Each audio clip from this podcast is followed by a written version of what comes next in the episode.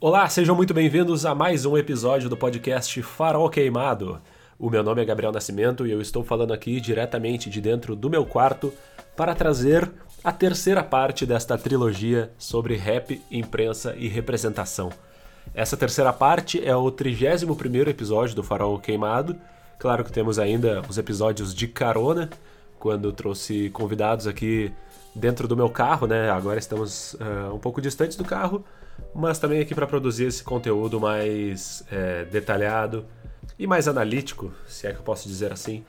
Uh, uma, uma parada mais desenvolvida, uma pesquisa mais profunda. E esse, esse, essa trilogia que eu estou trazendo aqui nessas, nesses últimos três episódios, obviamente, né, uma trilogia, ela é baseada na minha pesquisa de graduação é, em jornalismo, que eu falei sobre a relação da imprensa com o jornalismo. Eu já trouxe aqui na, na primeira parte uma coisa mais voltada ao jornalismo, à imprensa. Na segunda parte, uma história mais voltada ao rap, também uh, um pouco da relação com a imprensa, mas principalmente com o poder público. E esse desenvolvimento de alguns pontos do rap, é bom deixar claro aqui. É, eu não fiz aqui nenhuma é, coisa querendo falar da história do rap e tal, não. Eu só contei episódios porque são os episódios que eu acho que tem mais a ver com a pesquisa que eu estava fazendo. Mais para frente aqui eu posso trazer outras, outras, outros pontos, inclusive é, na minha contação de histórias aqui no último episódio eu fiquei restrito ou enfim eu terminei a história mais ou menos ali por 2005, né? Depois eu trouxe um apanhado rápido uh, até os últimos anos, mas eu quero ampliar isso numa outra oportunidade. Hoje o que eu vou fazer aqui é contar a história de algumas matérias que saíram no Globo nesse período da minha análise, ou seja, nos anos 90 e no início dos anos 2000. É, cara, assim, são coisas bastante interessantes que eu tenho aí a, a, contar. Eu fiz uma pesquisa na época da minha graduação no acervo do jornal o Globo, procurando matérias entre os anos de 1990 a 2005. E encontrei várias, assim, acabei selecionando só seis para minha análise, mas aqui eu vou até trazer algumas outras, mas também vou dar algum destaque para essas seis. O que eu chamei de o primeiro contato ali, a primeira matéria encontrada que falava de fato assim sobre o rap é de 1990, mais precisamente do dia 2 de julho de 1990, portanto aí vai estar tá prestes a completar 31 anos dessa matéria. E o título da matéria é Embalos da Rebeldia Radical. Ela diz: nos anos 90, o ritmo contagiante do rap tomou lugar do agonizante, mas vivo movimento punk. E aí, cara, é uma matéria que ela tenta fazer uma associação do rap com o punk pelo simples fato de que os, é, os envolvidos no punk e no rap são jovens das periferias, uh, principalmente, né? Só que uh, essa é uma associação que faz algum sentido até certo ponto, mas que perde seu sentido em muitos momentos, ainda que a matéria não dê o braço a torcer, sabe? Ela meio que tenta ir até o fim dessa ideia de de falar do de falar do punk. Essa é uma matéria cheia de problemas assim, e o principal deles é, não sei se o principal assim, mas um dos que mais chama atenção é que a matéria fala sobre rap, ou melhor, uh, diz que está falando sobre rap, mas na verdade está falando sobre funk, porque entrevista o DJ Malboro e o cantor de funk Melody na época, né? O Abdullah. E os dois, tanto o Malboro quanto o Abdullah, estão escritos com a grafia errada na matéria, sabe? Tipo, de uma maneira diferente do que seria. Então, por exemplo, o repórter não nem sabia como se escrevia e não perguntou também, sabe? Ele só ouviu e escreveu, não falou assim, tipo, ah, imagina, vai perguntar o nome do cara. Ah, meu nome é Jefferson. Ah, mas é com G, é com J, uh, é com um F, dois Fs, tá ligado? Sei lá. O cara não pergunta como é que se escreve o nome do entrevistado. Isso daí para mim já é uma parada que enfim, sei lá, sabe? E aí. Uh, depois tem toda uma coisa assim, tipo, de que tem mais, tem mais a voz do repórter, digamos assim, né? Com a interpretação dele, do que aspas diretas ou indiretas, às vezes, do, dos entrevistados. O que é uma coisa que já naquela época, assim, fica tipo, cara, repórter querendo falar mais, tá ligado? E realmente, acho que o repórter só deve colocar em aspas o que o que precisa ser colocado em aspas, o repórter pode não usar tanto assim as aspas, mas naquele caso ali, assim, tu imagina um repórter que não sabe muito do que tá falando e chega chegando, assim, achando que tá que, que sabe tudo. É, é a impressão que passa, assim. Tanto que essa matéria, ela tem depois no cantinho ali um glossário de novas e velhas para entender tendências e estilos. Mas eu vou falar disso daqui a pouco. Uh, tem uma, uma aspa do, da matéria, né? Uma parte da matéria que diz: punks e rappers não falam a mesma língua musical, não convivem uns com os outros, mas ambos transformam barulho em música. E tipo assim, cara, entender como barulho, essa sonoridade desses estilos, que além de musicalmente serem diferentes entre si, eles também destoam da MPB, que era a hegemonia na época, né? Uh, já é uma. Sabe? É uma subjetividade muito desnecessária do, do, do repórter ali, assim. E ele chama de radical a maneira como os garotos do subúrbio, entre aspas, produzem suas composições e se posicionam contra um sistema opressor.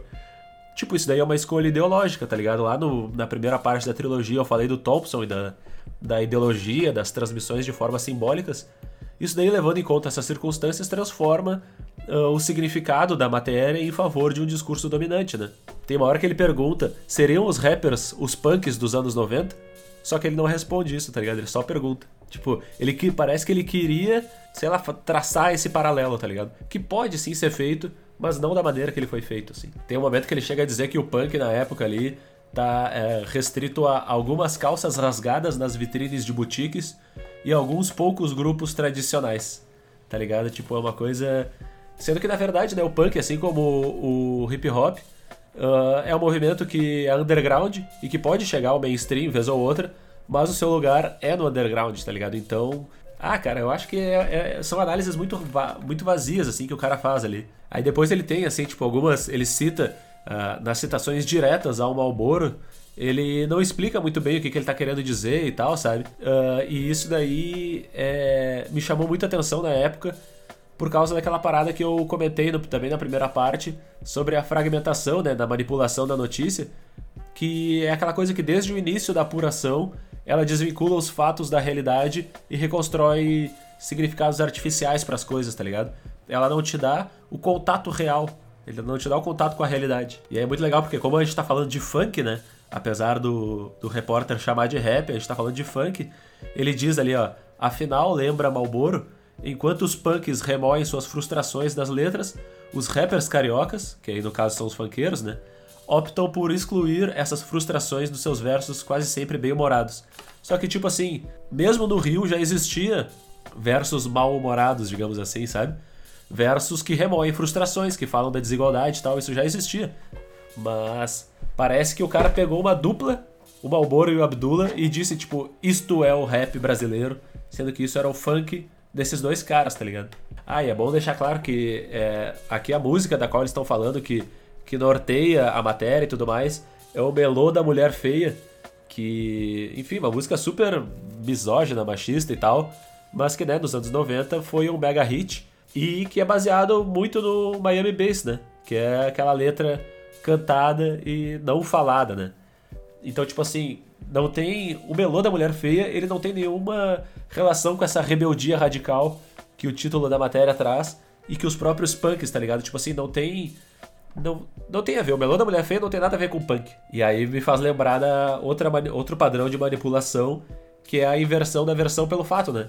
que o que importa para tu construir o texto sob a ótica do jornalista não é o fato propriamente dito, mas sim a versão desse fato que o profissional tem, seja uma versão criada pelo repórter ou aceita por ele, tá ligado?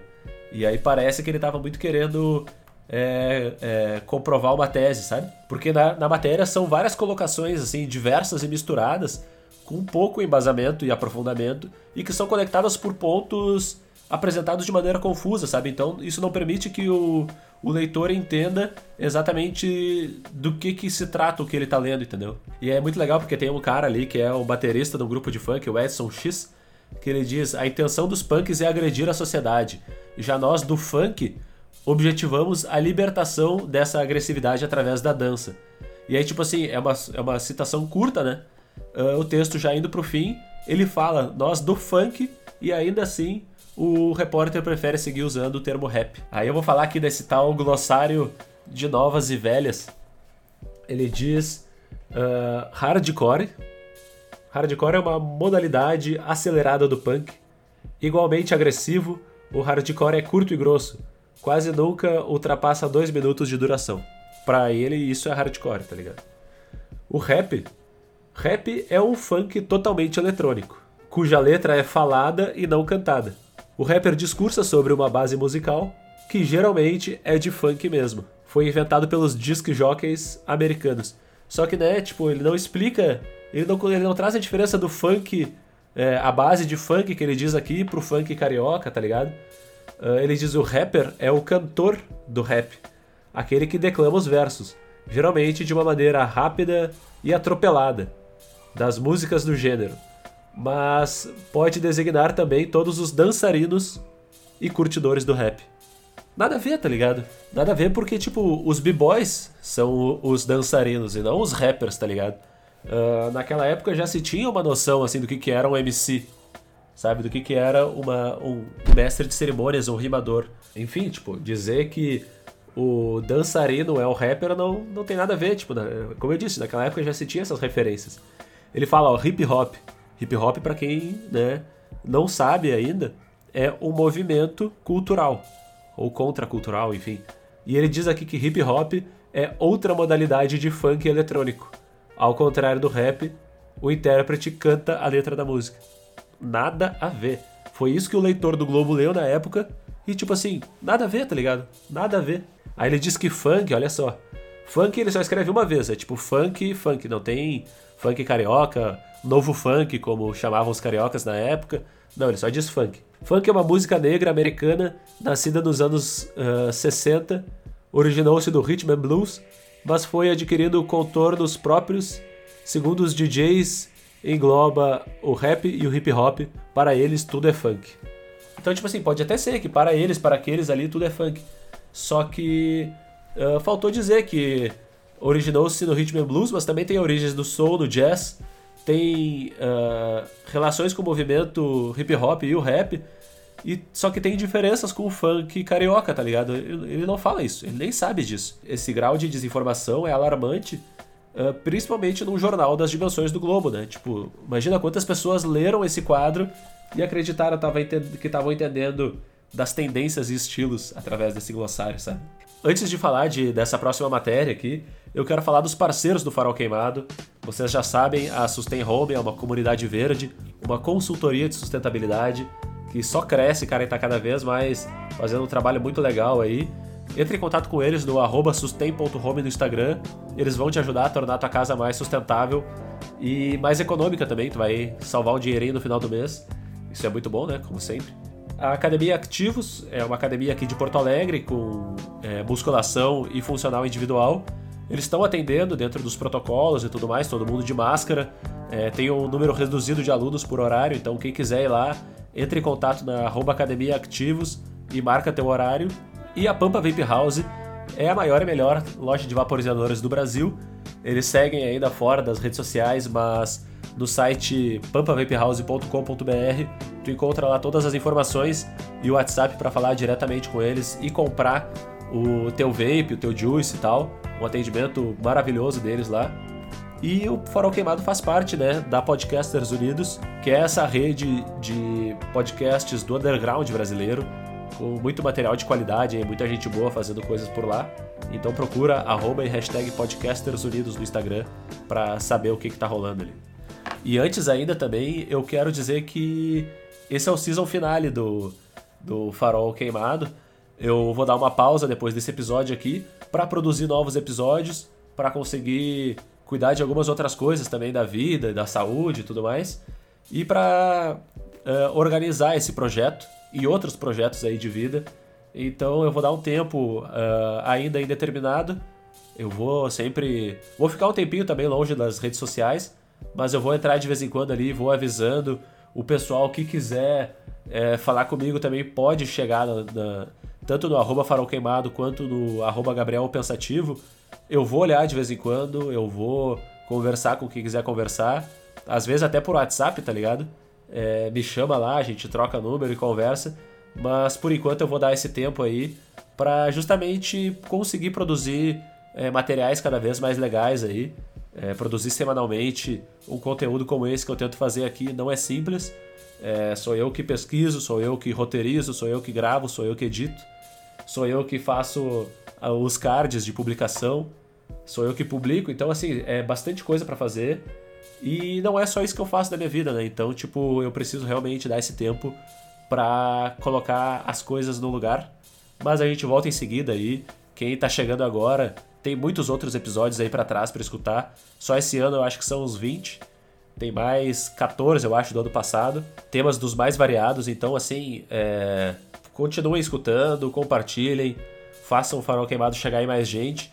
Porque quando eu voltar, gurizada, eu vou voltar querendo, tá ligado? Eu vou voltar assim pra fazer cada vez melhor. E eu acho que vocês vão gostar. Quem já gosta vai gostar ainda mais. Quem não gosta vai passar a gostar. E quem não conhece, eu espero que conheça. Eu quero cada vez mais chegar é, a mais ouvidos e mentes. Mas vamos seguir aqui porque a gente tá só no começo da parada. Eu acho que esse episódio vai ficar meio longo aí. Porque assim, fora essas seis matérias que eu falei que eu ia falar, tem várias outras ali. Tem uma de 94 que o título é Tiroteio na Periferia. E ela tá tipo no segundo caderno, tá ligado? Ou seja, caderno cultural.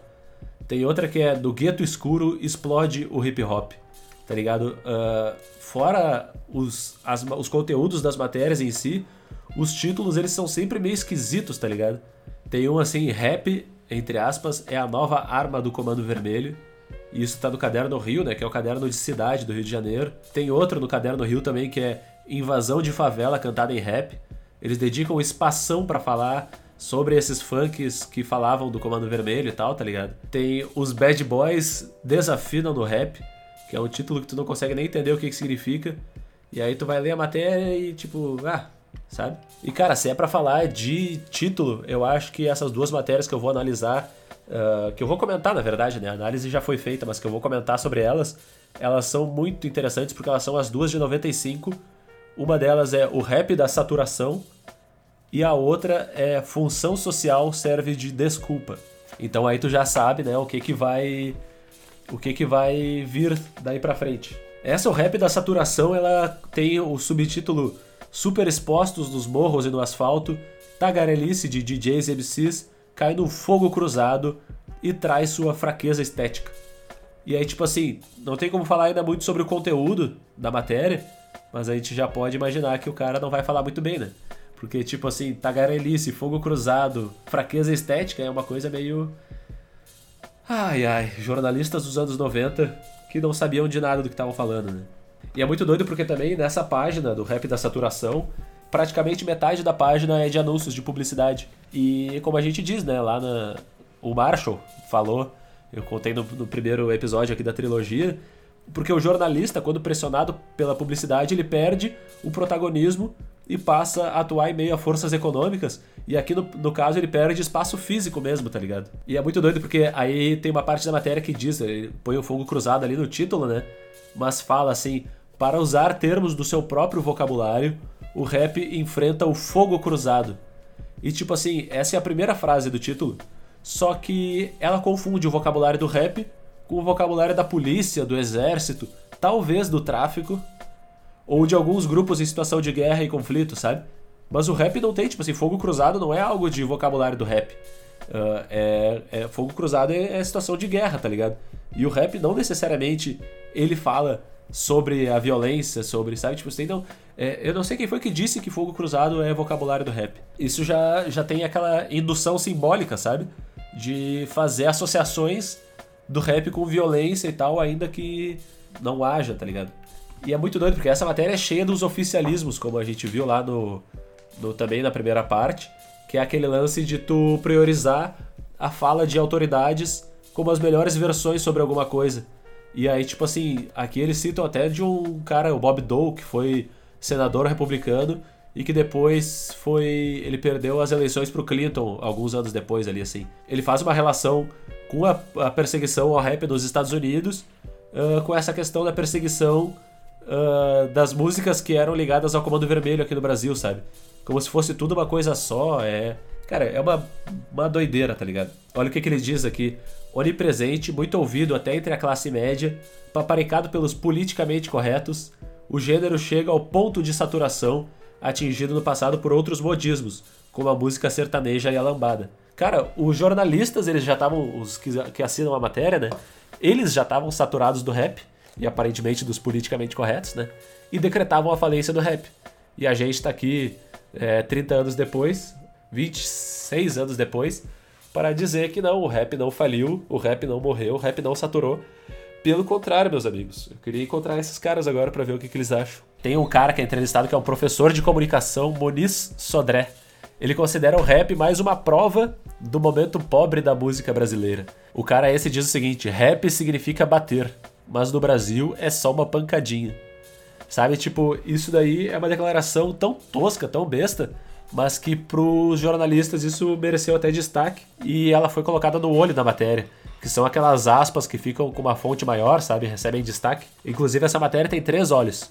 Esse, o outro que diz: "A grande maioria é pouco criativa, mas é uma linguagem pela qual eles podem se expressar". Quem disse isso aqui foi o Aldir Blanc. E outra do Herbert Viana é: "Cobrar sofisticação é o ponto de vista de músico.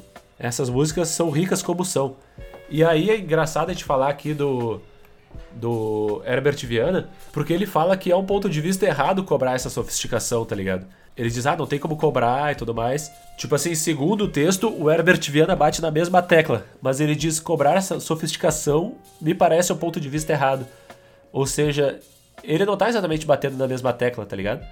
É, no olho, ela tem essa esse destaque, mas para fazer parecer uh, como se ele estivesse defendendo, batendo na mesma tecla. E ele não tá. E isso me lembra da manipulação por ocultação, né?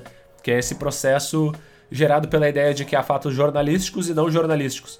E daí essa concepção racionaliza essa seleção uh, e a omissão de informações e elimina as chances de que o leitor saiba da sua existência, tá ligado? Quando é manipulado e ocultado, o fato real ele foi eliminado da realidade. Ele não existe. Mas enfim, vamos voltar ali para citações, até porque uh, vocês vão perceber que predomina nesse texto a escolha por versões e opiniões que veem o rap como uma representação cultural pobre. O único envolvido com rap de verdade, que tem uma fala reproduzida no texto, é o Gabriel Pensador. E ele diz: Não tenho ouvido nada de ofensivo. As letras têm uma estrutura simples, mas estão começando a evoluir. Se algumas músicas falam da violência, não é de forma gratuita. Eles estão apenas querendo chamar atenção para uma realidade. Essa é a única fala dele, só que ela é introduzida com a informação de que os raps tratados na matéria são bem diferentes do que os que o pensador faz. Ou seja, o rap tratado na matéria, na verdade, é o funk, sabe? É, é uma coisa assim. Eles é, é, é, muito doido, cara, porque eles não percebem a, a, os equívocos que eles mesmos estão cometendo, sabe? Eles estão falando de funk e acham que estão falando de rap, e o rap do, do pensador é diferente, enfim, sabe? Aí o Aldir Blanc, ele é muito engraçado porque ele, ele traça um paralelo entre a qualidade do rap e o conteúdo veiculado no rádio e na TV, com uma pequena crítica à mídia e a um grande preconceito musical, tá ligado? Ele diz: a grande maioria é pouco criativa, repetitiva, mas é a linguagem pela qual eles podem se expressar. Que é aquela, aquela declaração que tá na, no olho da matéria ali, né? E aí ele segue dizendo: Como fazer uma música de qualidade se as informações que eles recebem no rádio e na TV são o mal sertanejo, o péssimo romântico e o horroroso sambola? Eles estão se expressando como MCs americanos porque não têm acesso à própria cultura.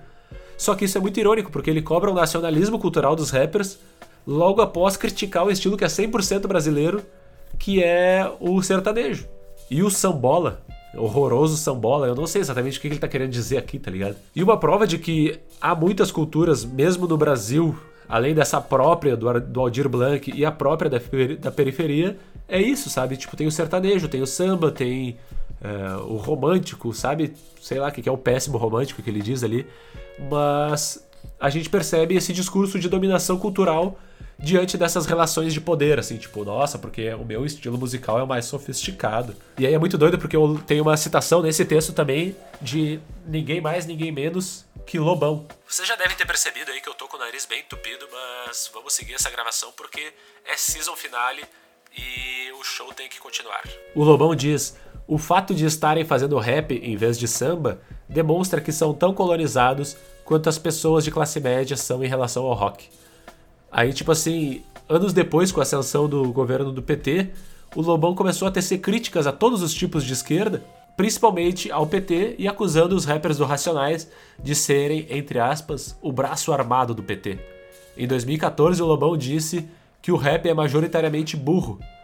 E aí, tipo assim, é difícil tu compreender a crítica de um roqueiro de classe média que trata como colonizados os roqueiros de classe média, ao mesmo tempo que vê no rap como cultura importada e não uma representação de cultura da periferia, tá ligado? É, cara, é lamentável, simplesmente lamentável. Ainda nessa página, nessa matéria, tem dois box, que são textos independentes, mas dentro do mesmo assunto, né? Que um deles é a trilha do Rio é o Rap, que é assinado pelo DJ Malboro, e aí ele fala assim sobre e tudo mais. E a outra é Rap com Mal de Parkinson, uh, assinado pelo editor, na época, do segundo caderno do, do Globo, é, Luiz Henrique Romagnoli, e ele fala que pouco importa ou não interessa se é uma expressão legítima da realidade de uma população sem perspectivas. Essa praga que infesta AMs e FMs e programas de TV e festinhas de aniversário em playgrounds não é, nunca foi e nem será rap. E aí, sabe? Uh, aí ele diz, ele ainda segue dizendo: é uma mistura de falta de talento apavorante com baixo nível de criatividade abissal. Sabe? É um cara, meu. Eu realmente não sei quem é esse cara. Mas. Mas é impressionante, meu, porque o cara ele faz uma crítica opinativa, subjetiva e que não propõe nenhuma solução ou alternativa para esses problemas apontados.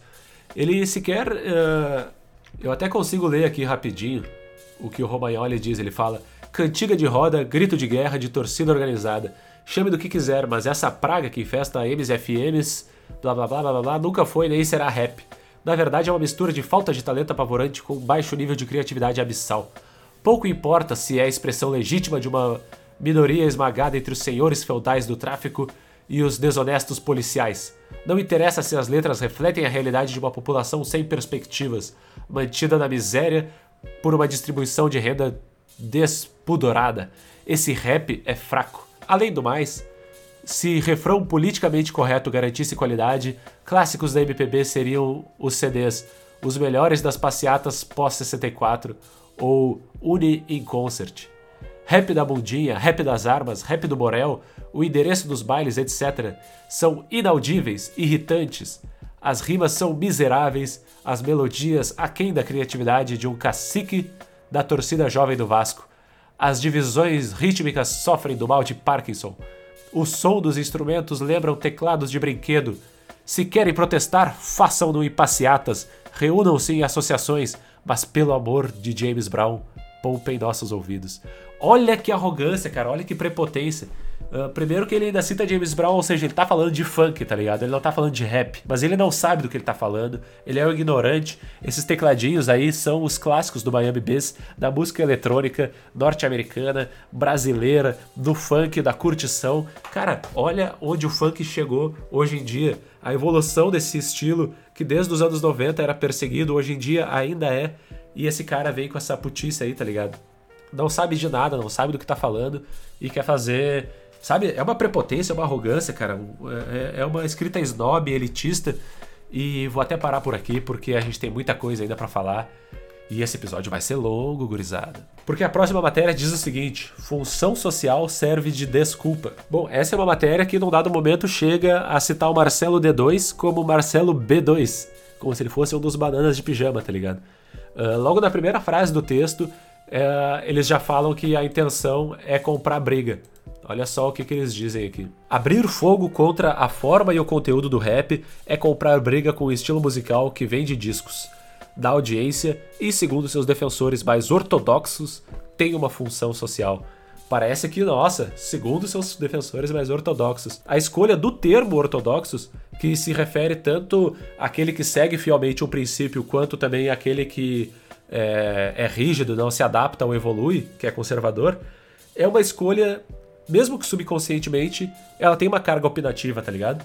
E a colocação dos defensores mais ortodoxos como os responsáveis pela afirmação de que o rap tem uma função social acaba pondo em dúvida essa característica positiva do estilo, ou seja, será mesmo que tem, tem função social? Porque são eles que estão falando. Tipo, o cara não é capaz de reconhecer isso. Ele por si só já não entende. Ele tem que colocar na voz de alguém. Aí depois ele fala que o Marcelo D2 que é chamado de B2, uh, é o menos comprometido com o gênero. E aí atribui ao D2 uma fala que é: o rap é horrível, não tem a menor musicalidade. É um tipo de música fácil de fazer e vende muito porque é mais acessível. Uh, e cara, aqui tem muita coisa a dizer. Primeiro, que provavelmente ele tá falando do funk. Segundo, que é uma questão subjetiva, pode ser que ele não tenha gostado de um funk específico.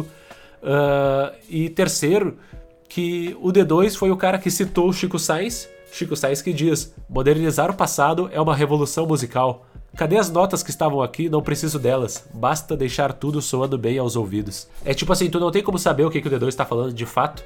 Uh, o D2 é um cara que é um ícone da contracultura brasileira na época lá, principalmente do Plant Ramp, né? Ele tem a sua importância e essa fala, cara, ela deve ter o seu contexto. Mas aqui ela não tem o contexto. Como a gente bem viu nesses lances de manipulação, essa, essa fragmentação reconstrói os significados. Aqui, no caso, a própria falta de musicalidade mencionada pelo D2 pode ser compreendida como uma resistência às definições vigentes da música. Então aí tem o caráter positivo, em vez de é, corroborar a colocação do autor, de querer dizer que é ruim ou sei lá, tá ligado? É aquela coisa que parece que o autor tá querendo defender é, a. Tá querendo defender a ideia dele, tá ligado? Ele chega a falar no dado momento ali sobre TV e tudo mais e fala do Furacão 2000. O Furacão 2000 é um programa de funk. Então a gente sabe que a gente tá lendo sobre funk. Mas naquela época ele não sabia que estava escrevendo sobre funk e talvez as pessoas que leram também não sabiam o que que, sobre o que, que estavam lendo. Então tu percebe como é, isso dificulta a ampliação do, do conhecimento e do reconhecimento da cultura periférica para além da periferia.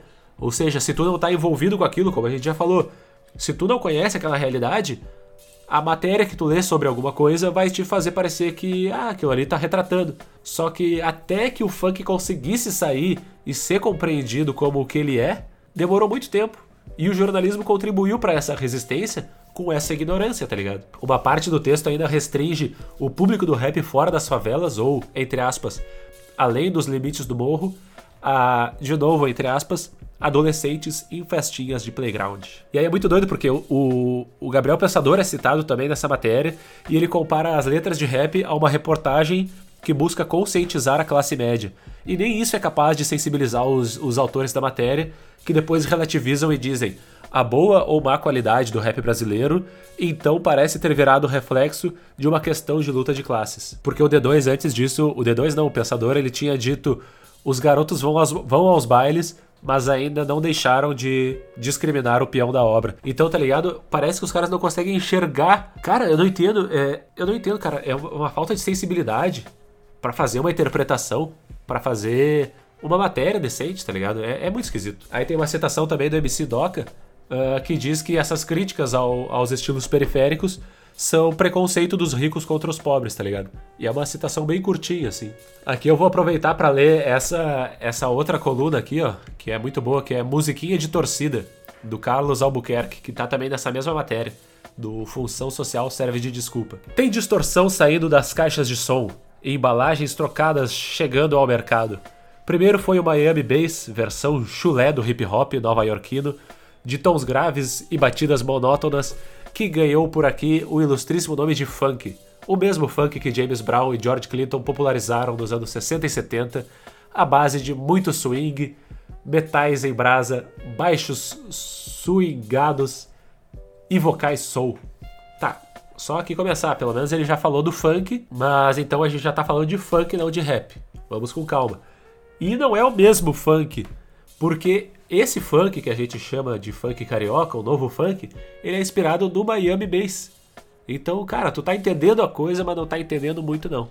No resto do mundo, funk ainda tem esse nobre significado, mas não no Rio 40 Graus, onde o funk virou sinônimo de confusão e música rasa produzida em série. Agora é a vez do rap, que periga ganhar um novo e triste significado. Musiquinha de torcida, marchinha de meia tigela. Criação jamaicana transplantada na segunda metade dos anos 70 para os guetos nova-iorquinos, de novo. O rap é, por definição, ritmo e poesia. Mas onde está a poesia de compositores que usam alalae, alalaô para fazer suas rimas? Como colocar no mesmo saco Public Enemy e MC Neném, a Scooby e MC Sinistro? Pois então, caro Carlos Albuquerque, eu vou te dizer que isso daí tá na essência do que é o rap. O Alalaê, Alalaô serve para animar a rapaziada. A gente aqui também tá falando desses MCs de funk, mas ainda assim eles estão animando a rapaziada dos bailes. Isso daí é fundamental, cara. Antes de começar a se ter rimas afiadas e bababá, bababá, o pessoal só queria curtir, o pessoal só queria agitar. Então desce um pouquinho desse pedestal prepotente aí e tenta entender um pouquinho mais. Seja mais empático. Vamos falar de empatia também daqui mais um pouquinho pra frente aí. Seguindo com matéria, o texto do cara. Assim, até a segunda ordem, rap em verde e amarelo é Racionais MC, é Gabriel Pensador, é Artigo 288, é a Taliba, é a Firma, é Fausto Fawcett. E são todos os outros batalhadores que não rimam o o o com o terror. O resto, como diria Gerson, o canhotinha de ouro, é brincadeira. Cara, é assim. Ai. Fica o meu suspiro. Ah, tem um box mais abaixo também nessa mesma página que fala que o rap vem perdendo terreno nos Estados Unidos. O título é Rap despenca nos Estados Unidos. E, bom, naquela época aquilo ali já podia ser questionável, né? Hoje, 26 anos depois, a gente sabe que o rap dos Estados Unidos daquela época foi fundamental para o crescimento global do estilo, que hoje em dia é um dos mais populares do mundo, né? Então, tem nem o que dizer. E a partir de agora a gente entra no que é a reta final aqui do episódio, que a gente vai falar do Carandiru, a maldição do samba. O que, que é isso? São as últimas três matérias, duas delas nos anos 2000, ou melhor, no, anos dois, no ano 2000, e uma delas em 2005. Essas duas de 2000 são as primeiras que vão mostrar o rap integralmente, falar só sobre o rap desde o início da análise ali lá no, em 1990. Só que elas falam de uma maneira uh, ainda ligando muito o rap à criminalidade. E depois, em 2005, a gente vai ver uma matéria com o Marcelo D2, quando ele ia se apresentar ao lado do Paulinho da Viola num festival. E aí a gente vai. Já dá para ter uma noção assim, do que é essa evolução, né? Lá atrás, a rebeldia radical, aquele barulho e tudo mais. Depois, essa história de musiquinha de torcida, a decadência estética, a pobreza disso, pobreza daquilo. E aí depois o rap ligado ainda à criminalidade. E depois vem o D2, que vem com aquela mistura com samba, aquela coisa mais palatável pra mídia de um modo geral. Mas vamos começar com essa primeira, que diz: Rap que vem do Carandiru é a voz da cadeia. Essa é uma matéria que trata do Dexter e do Afrox, ou Afrox, eu sempre li Afrox, mas quando eles estavam gravando um CD do 509E dentro do Carandiru. Eles conseguiram autorização da direção do presídio para gravarem esse, esse CD com raps contando, narrando a realidade da, do cárcere, né? E aí foi rolar essa matéria. Os caras foram lá no Carandiru, entrevistaram eles e tudo mais. E aí, como eu falei, essa é a primeira que trata do rap especificamente. Ela até chega a citar uns trechos da, da, das letras das músicas, né? Eles citam um trecho da música Só os Fortes, do 509E, e ao contrário aí do, das músicas, do, das matérias anteriores que citavam funks e que ou falavam lá, como eu disse, do Comando Vermelho, não cheguei a aprofundar nessa matéria, mas enfim, uh, ou então falavam dessas coisas de, de música mais... com letras mais banais, digamos assim, essa aqui fala, o sistema não regenera ninguém, e quem mata morre também. Você custa 300 por mês, hoje o rango veio azedo outra vez. Tá ligado? Tipo, ela já tá tratando muito mais da, da realidade do rap, do que, que o rap faz de verdade.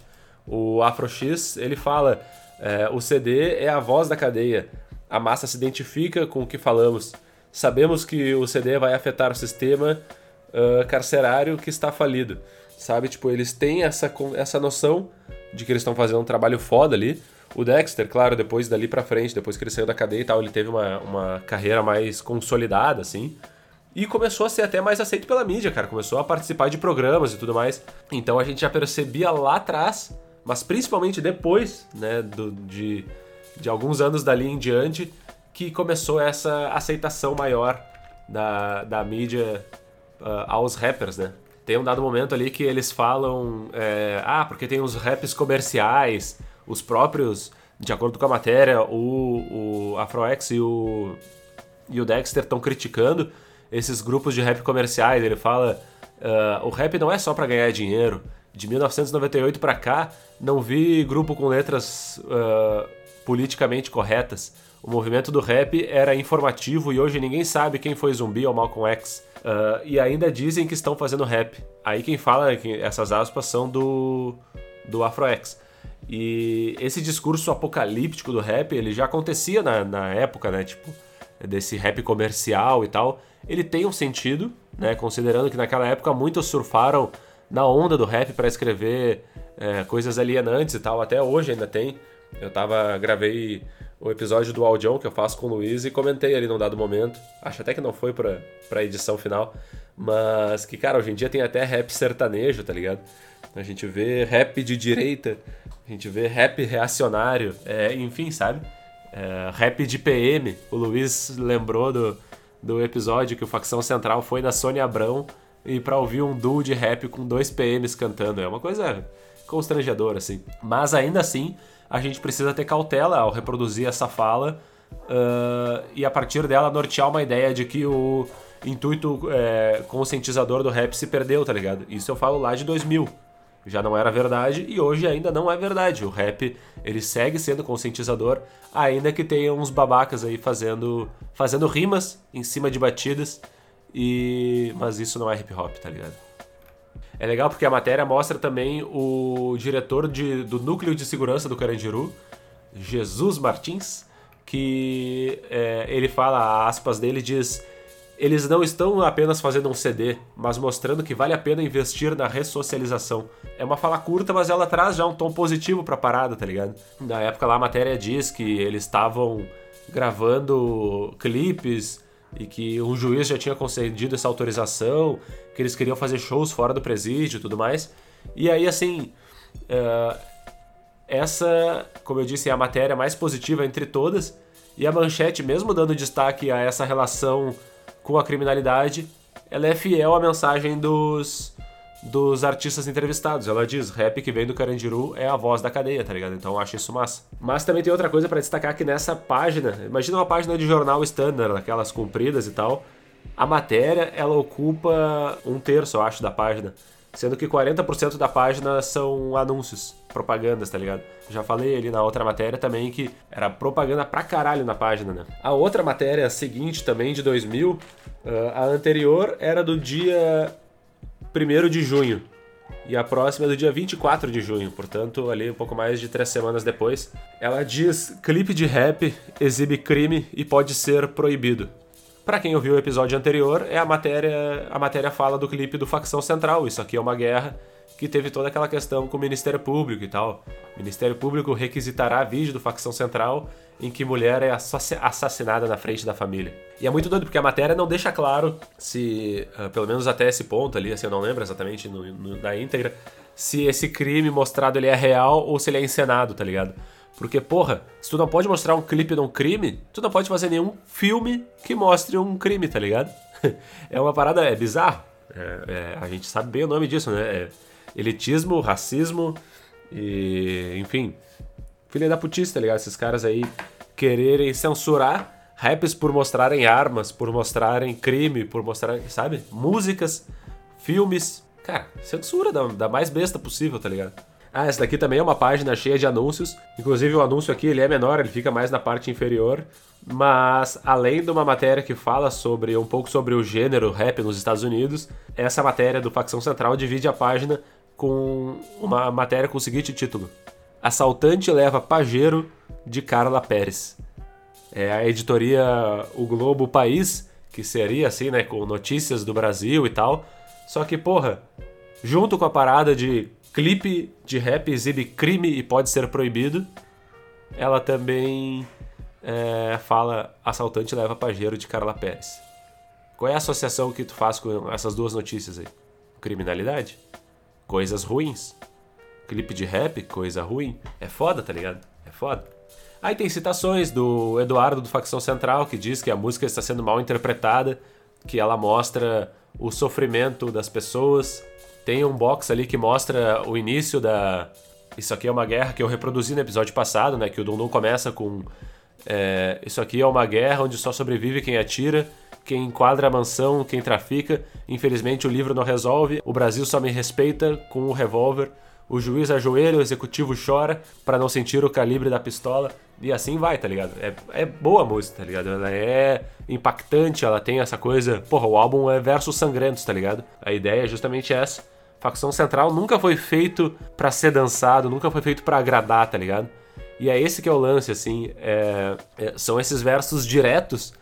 E é aí que a gente começa a conseguir perceber uma diferença para quando o D2 começa a ser mais palatável, porque o D2 ele não é tão direto, ele é mais eufemístico, ele usa mais figuras de linguagem Enquanto esses caras dizem: vou enquadrar uma burguesa e atirar para matar, vou furtar seus bens e vou ficar bem louco, sequestrar alguém no caixa eletrônico, tá ligado? O bagulho é esse, eles estão falando exatamente o que, que passa na cabeça de um criminoso, tá ligado? Essa é essa é a narrativa, só que meu, é uma narrativa, é ficção, tu entende? É uma ficção inspirada na realidade, mas eles não são esses caras como eu disse, o Eduardo diz que quem fala na música é um personagem. Aí tem uma outra citação do Eduardo que fala: Falamos o que é verdade.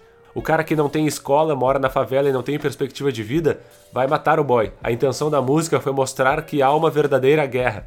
Quando o Brasil parar de fazer festa para cachorro, eu não vou precisar mais cantar a violência. Só que todas essas frases, essas coisas, elas são só colocadas daí sim da boca dos, dos entrevistados e não são muito repercutidas na matéria, entende?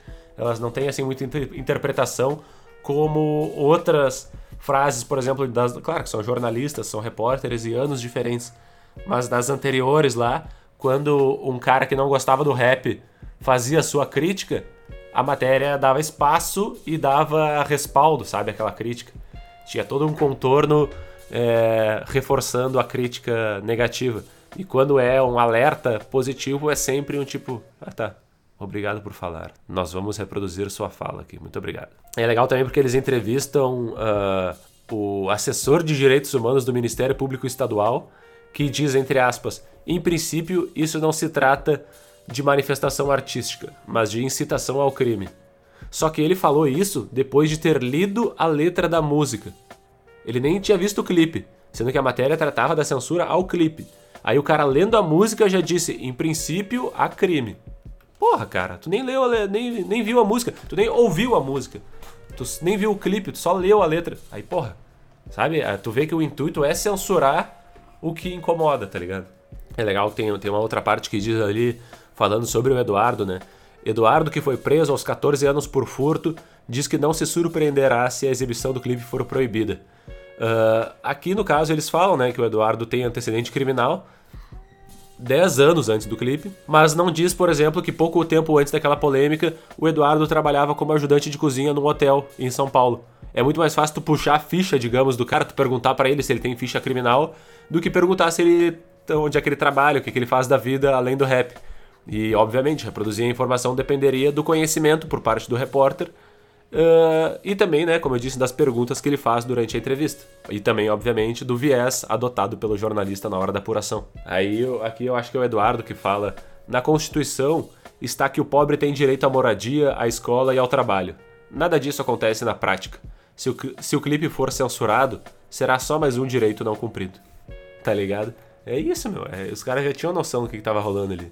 Aí agora aqui citando de novo o Thompson lá que a gente viu no primeiro episódio da trilogia, que ele fala sobre transmissão cultural, ideologia, aquela coisa toda, né? A gente percebe que a construção e a reconstrução desses significados nessa matéria opera dentro da lógica da dominação e da subordinação das instituições sobre os indivíduos. Tipo, entrevista é, o Ministério Público, entrevista os caras e tal, e aí vai colocando em pesos diferentes o que, que cada declaração significa, tá ligado? E aí depois a gente chega finalmente à matéria do segundo caderno, na capa do segundo caderno, num domingo, 24 de abril de 2005. D2 e Paulinho da Viola, é, numa imagem colorida ali. Todas as outras matérias eram em preto e branco, vale a pena lembrar. E aí já era no coloridão, no segundo caderno ali e tudo. Uh, é uma matéria no caderno de cultura. É uma matéria uh, que trata muito daquela ideia do jornalismo cultural de agenda. É uma matéria que, obviamente, ela depende muito do fato de que os, os dois vão se apresentar num festival promovido pela TIM na época. Uh, e que, obviamente, tem um, um, dinheirinho aí por trás, né? Sabe, tipo assim, a grande empresa vai fazer um festival e é isso daí. Os caras estão ali, vão, vão se apresentar e tudo mais. E na época o D2 já tinha lançado a Maldição do Samba, como eu falei aqui no episódio passado. Já tinha começado a circular melhor é, na grande mídia. para falar de assuntos que não só as polêmicas do Planet Ramp e tal. Cara, é muito doido, porque ainda que o D2 começasse a ser mais aceito e tudo mais, olha como começa o texto. A frase é clara, direta e tem um certo caráter histórico por ser possivelmente a primeira proferida por uma insuspeita e desinteressada autoridade da música popular brasileira a aceitar o hip hop e mais especificamente o rapper carioca Marcelo D2 como parte integrante da chamada MPB. Ah, primeiro que isso inteiro é um parágrafo, tá ligado? É uma frase só, longa sem, sem nenhum ponto no meio. A pergunta do Globo para Paulinho da Viola foi: Por que você, sempre tão criterioso nas escolhas artísticas, aceitou o convite de Marcelo D2 para participar do show dele? Quer dizer, já parte do princípio de que uh, a aceitação ao convite do, do Paulinho não teria sido tão criteriosa, tá ligado? E aí o Paulinho foi lá e simplesmente respondeu: simplesmente não há incompatibilidade. O samba, como o rap, tem coisas que são muito maiores do que a gente imagina. Há um elemento rítmico muito forte que sensibiliza as pessoas das mais variadas camadas. E aí, bom, depois segue ali a parada, né? Daí diz: ao lado, Marcelo D2 não cabe em si Marrento como todo rapper, ele vem exercendo desde que lançou o disco A Procura da Batida Perfeita há dois anos uma sábia modéstia artística de se submeter ao samba, de se deixar levar pelo samba, como um dia o coração de Paulinho pelo Rio da Portela na avenida passou em sua vida. E daí a matéria segue, cara, sem tratar, uh, tirando esse começo, assim, ela não trata mais de nada sobre criminalidade, sobre controvérsias, sabe? Ela é uma matéria muito uh, café com leite, assim, aquela coisa, tudo, sabe? Tipo, um chá de amigos. Até porque ela é, não diretamente, mas indiretamente, patrocinada pela Tina, pelo festival que a Tina tá promovendo ali. Mas é isso, a matéria vai por, vai por esse caminho de uma maneira muito tranquila e a gente sabe o que aconteceu com o rap depois de 2005 pra cá, tá ligado? Uh, tudo passou a ser mais aceito, claro que não 100%, né? Ainda com muitas resistências, mas é justamente porque o rap se tornou um produto começou a ser percebido, na verdade, como um produto, né? E aí começou a ser apropriado e ressignificado e aquela porra toda, assim. E aí, para finalizar, como eu falei ali, assim, né? Eu falei, acho que no final do primeiro episódio, né? Que para uma representação mais fiel possível da realidade é necessário conhecê-la, em primeiro lugar. E conhecer o rap, no caso, vai muito além de ouvir as músicas mais tocadas nas rádios uh, e passa por ter empatia pelas várias lutas que o rap e os seus artistas defendem, tá ligado? Então não adianta tu só chegar com um bloco e uma caneta e, e querer fazer uma matéria. Tu tem que entender o que, que esses caras estão fazendo antes e tu tem que chegar lá sem estar é, tá em cima de um pedestal ou sem estar tá cheio de preconceitos, porque senão tu já vai ter um viés. Ó, ó, mandar uma rima aqui, só no beat da martelada do vizinho. Ah, mas de um modo geral, a percepção sobre essas matérias que eu analisei aqui, uh, por exemplo, é de que os envolvidos nos trabalhos de apuração pouco conheciam sobre o rap. Então, assim, eles baseavam as, uh, nas falas dos entrevistados e em, av em, avaliações culturais subjetivas, o que nem sempre dava condições assim de uma visão geral. Tu não bota um cara para cobrir política, um cara que nunca viu nada, sabe? Tu não manda ele para, ah, não, vai tu trabalhar em Brasília, sendo que ele não sabe um pouco de história do Brasil, um pouco não, bastante de história do Brasil e não tá bem inteirado da situação. Então é a mesma coisa, como é que tu vai botar um cara para cobrir rap, e era o que se fazia lá no começo, sem que ele tenha conhecimento sobre a parada, entendeu? Então, uh, sim, havia muita confusão, né? os caras não sabiam o que, que eles estavam fazendo. Um exemplo disso é o fato de que essas três primeiras matérias elas falam de rap, mas elas analisam o funk, entrevistando funkeiros e citando músicas de funk. E como eu falei no episódio anterior, o rap já tinha grandes artistas no Rio de Janeiro naquela época, então, tipo assim, as informações corretas e as fontes corretas já existiam, tá ligado? A gente não pode, assim, ficar é, conjecturando sobre a apuração, como foi a apuração dos jornalistas e tal, mas na minha posição de jornalista eu não tenho como não imaginar que por trás do produto final tem sempre uma movimentação, né? Tipo, de, de produção, de pesquisa, de apuração, depois de é, edição do que foi apurado. Então, aliado ao saber jornalístico, o conhecimento acerca do rap é o que permite observar e interpretar esses erros uh, e essa desinformação ao longo dos textos, tá ligado? Tipo, assim, eu conheço, e claro, já tô falando aqui anos depois, mas eu conheço, então eu sei que aquilo ali não tá certo, tá ligado? E como eu disse antes, quem não sabia na época, não soube. É como eu disse, essas distorções da realidade elas passam despercebidas por grande parte do público uh, e o indivíduo ele só percebe a manipulação quando a realidade tem alguma conexão com as suas vivências e seus conhecimentos. E a parcela da população que pouco ou nada conhece o rap tende a tomar como verdade as representações encontradas nessas matérias aí até então. Além dessa desinformação, da desconexão entre os fatos e a realidade, também a gente observa uh, uma tendência de viés negativo na abordagem do rap, principalmente com essas associações aí à criminalidade e às desqualificações estéticas. Elitistas, né? Elitistas. Uh, voltando ali àquela parte da, das matérias de 95 que os caras falam em comprar briga, né? Considerando que a luta dos rappers é desde o início contra um sistema opressor social e culturalmente falando, a briga comprada pelos repórteres, elas não podem ser entendidas fora desse contexto de dominação e subordinação. Ou seja, se os caras estão lutando, os rappers estão lutando contra um sistema e tu tá lutando contra os rappers, tu tá defendendo o sistema. E porra, uh, o Aldião, procurem aí, saiu hoje no dia 5, o episódio 6 do Aldião. Eu e o Luiz falamos sobre os isentões. Eu peguei um pouco dessa parte aqui da minha pesquisa sobre né, isenção, imparcialidade, objetividade, subjetividade tá bem legal lá. Escutem o Audião porque é um projeto massa, ainda mais agora que o Farol Queimado vai ficar um tempinho offline.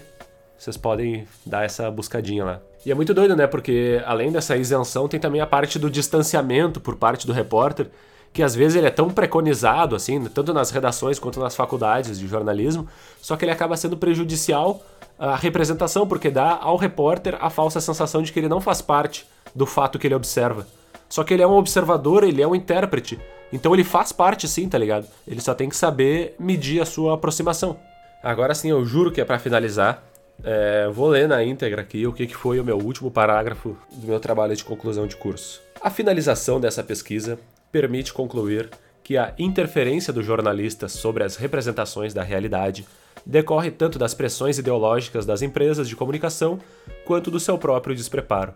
Não há possibilidade de fazer uma boa matéria sobre qualquer assunto que seja, sem um mínimo de domínio. Por fim, o preconceito institucional e individual em relação a produções culturais de origem periférica impede uma interpretação pacífica e ponderada de suas tão distintas características históricas, simbólicas e sensoriais. É isso aí, gurizada. Muito obrigado a quem escutou mais essa temporada aqui do Farol Queimado. Eu fico muito feliz quando o pessoal vem conversar comigo. Tem muita gente aí que me dá uma força para continuar fazendo. E é justamente por causa disso que eu vou parar um pouquinho de fazer, mas é para respirar, é para botar a cabeça no lugar e é para preparar assim um conteúdo mais legal. Eu pretendo, enquanto eu não estiver publicando, eu vou continuar fazendo, tá ligado? Mas não vai ser mais com essa pressão de produzir semanalmente e tal, até porque a gente sabe que essa pressão ela acaba nos limitando e nos tira a qualidade assim de, porra, eu quero conseguir produzir o material para daqui a um mês, não para daqui a uma semana, e para ver se ele fica melhor, tá ligado? Eu espero que fique, realmente eu não sei o que vai sair disso tudo, mas continuem ouvindo Farol Queimado, escutem os episódios anteriores, mandem para geral, compartilha no Instagram, compartilha no Twitter, compartilha com a família, compartilha nas ruas, sai gritando para as pessoas aí, ó, Farol Queimado, Farol Queimado, o que é Farol Queimado? Podcast, procura no Spotify, nas outras plataformas, vem escutar a gente, a gente no caso eu, e quem tiver de convidado comigo aí na volta, provavelmente tenha. Uh, é isso, muito obrigado. Este é o final da temporada 2 do Farol Queimado. Nos vemos em breve. Não esqueçam de mim. Um beijo no coração e paz na terra.